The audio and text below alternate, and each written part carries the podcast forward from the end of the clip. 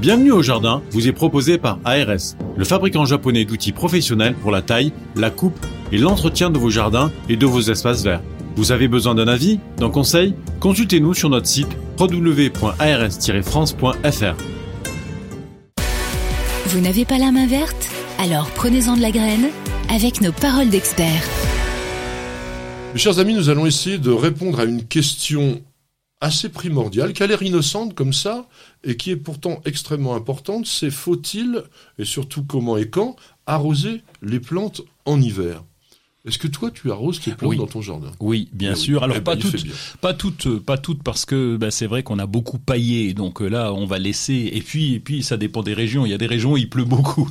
Je vais pas citer de nom, mais donc là, tu es quand même bien aidé par la nature. Par contre, lorsqu'on a des pots et des serres, et là, eh bien, on doit être extrêmement attentif, y compris des pots sur la terrasse.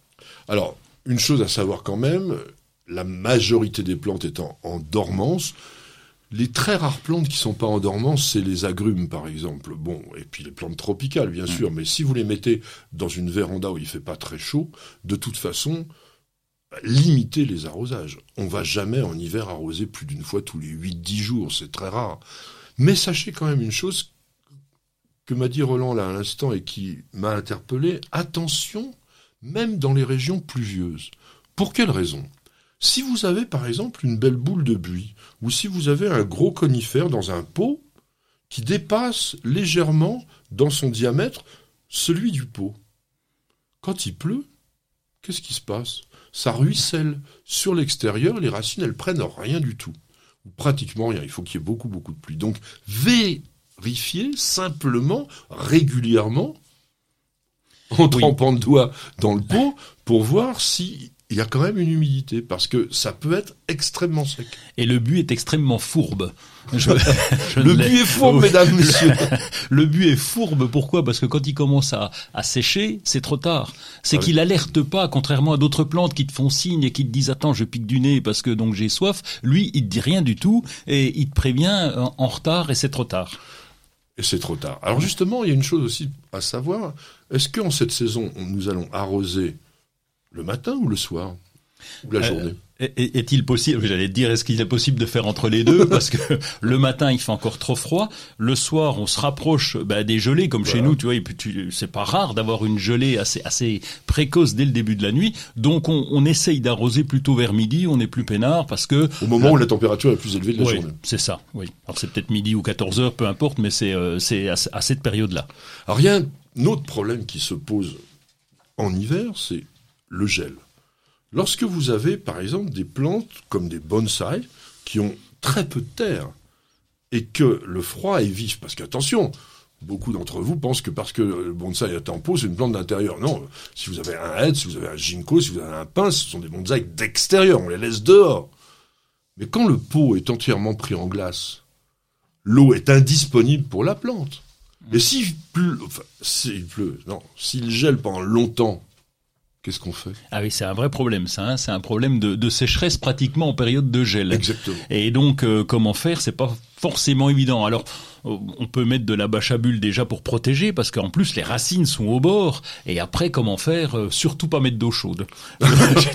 parce que je l'ai entendu. Non, ça, non, mais hein. très, très, bon, très très bon conseil. Non mais la chose, c'est de justement éviter la prise en glace complète de toutes les plantes qui sont en pot, grand ou petit pot et d'envelopper tout simplement, il a dit avec euh, de la bâche à bulles, mais ça peut être même des mm. paillages ou des choses comme ça, enfin des couvertures protectrices contre le gel pour que les pots, les racines ne prennent pas la glace. Et à ce moment-là, vous pouvez les arroser de temps en temps.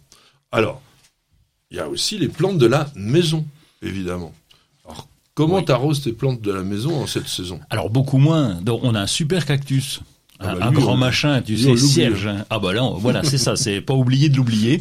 Donc ça, c'est important déjà. Et pour le reste, moi, je mets les billes d'argile systématiquement. Donc grande soucoupe, une plus grande que le pot. Je pose mes billes d'argile parce que ça, c'est l'hygrométrie. Et puis sinon, bon, on arrose à peu près. Je vais te dire, euh, euh, comme il fait pas trop chaud chez nous, on a une cheminée, donc oh, c'est c'est assez loin de la cheminée, mais la, la, température est pas si régulière que ça. Donc on va dire qu'on arrose toutes les trois semaines à peu près. Toutes les trois semaines, oui. Bon, c'est toujours difficile, donc encore une fois, le test du doigt ou de la baguette, c'est vous plantez dans le pot, c'est pas la surface un centimètre qui compte, c'est plutôt ce qui se passe autour de 5, 10, 15 centimètres de profondeur. Là, bon bah vous ressentez avec le doigt ou alors avec la, la baguette, ben, s'il y a de la terre qui adhère sur la baguette, c'est qu'il y a suffisamment d'humidité. Si elle remonte toute sèche, c'est qu'il serait bien quand même d'arroser. Alors, Chose très importante, on ne laisse jamais les pots trempés dans la soucoupe. Comme vous a dit Roland, lui, il les met sur des billes d'argile de façon à ce que le pot, lui, ne soit pas au contact de l'eau.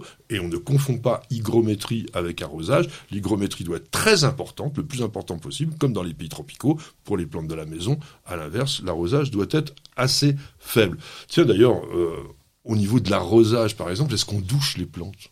Alors doucher, tu veux dire avec une douche carrément? Ouais, ou vaporiser. Ou ah, euh, vaporiser, ouais, moi je, je, vaporise, oui, régulièrement, mais je te, on parle, oh là, on parle de l'hygrométrie. Je suis en train de cogner dans mon micro, pardon. Ça m'a tellement énervé. non, je parlais d'hygrométrie. En hygrométrie, oui, moi je, alors je douche, je vaporise les plantes, oui.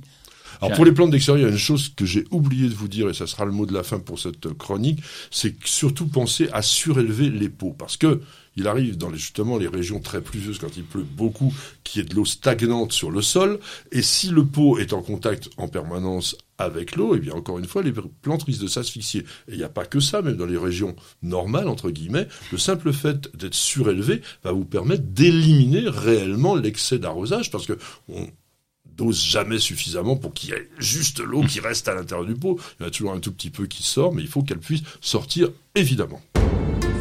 Vous avez écouté Bienvenue au jardin avec ARS, le fabricant japonais d'outils professionnels pour la taille, la coupe et l'entretien de vos jardins et de vos espaces verts.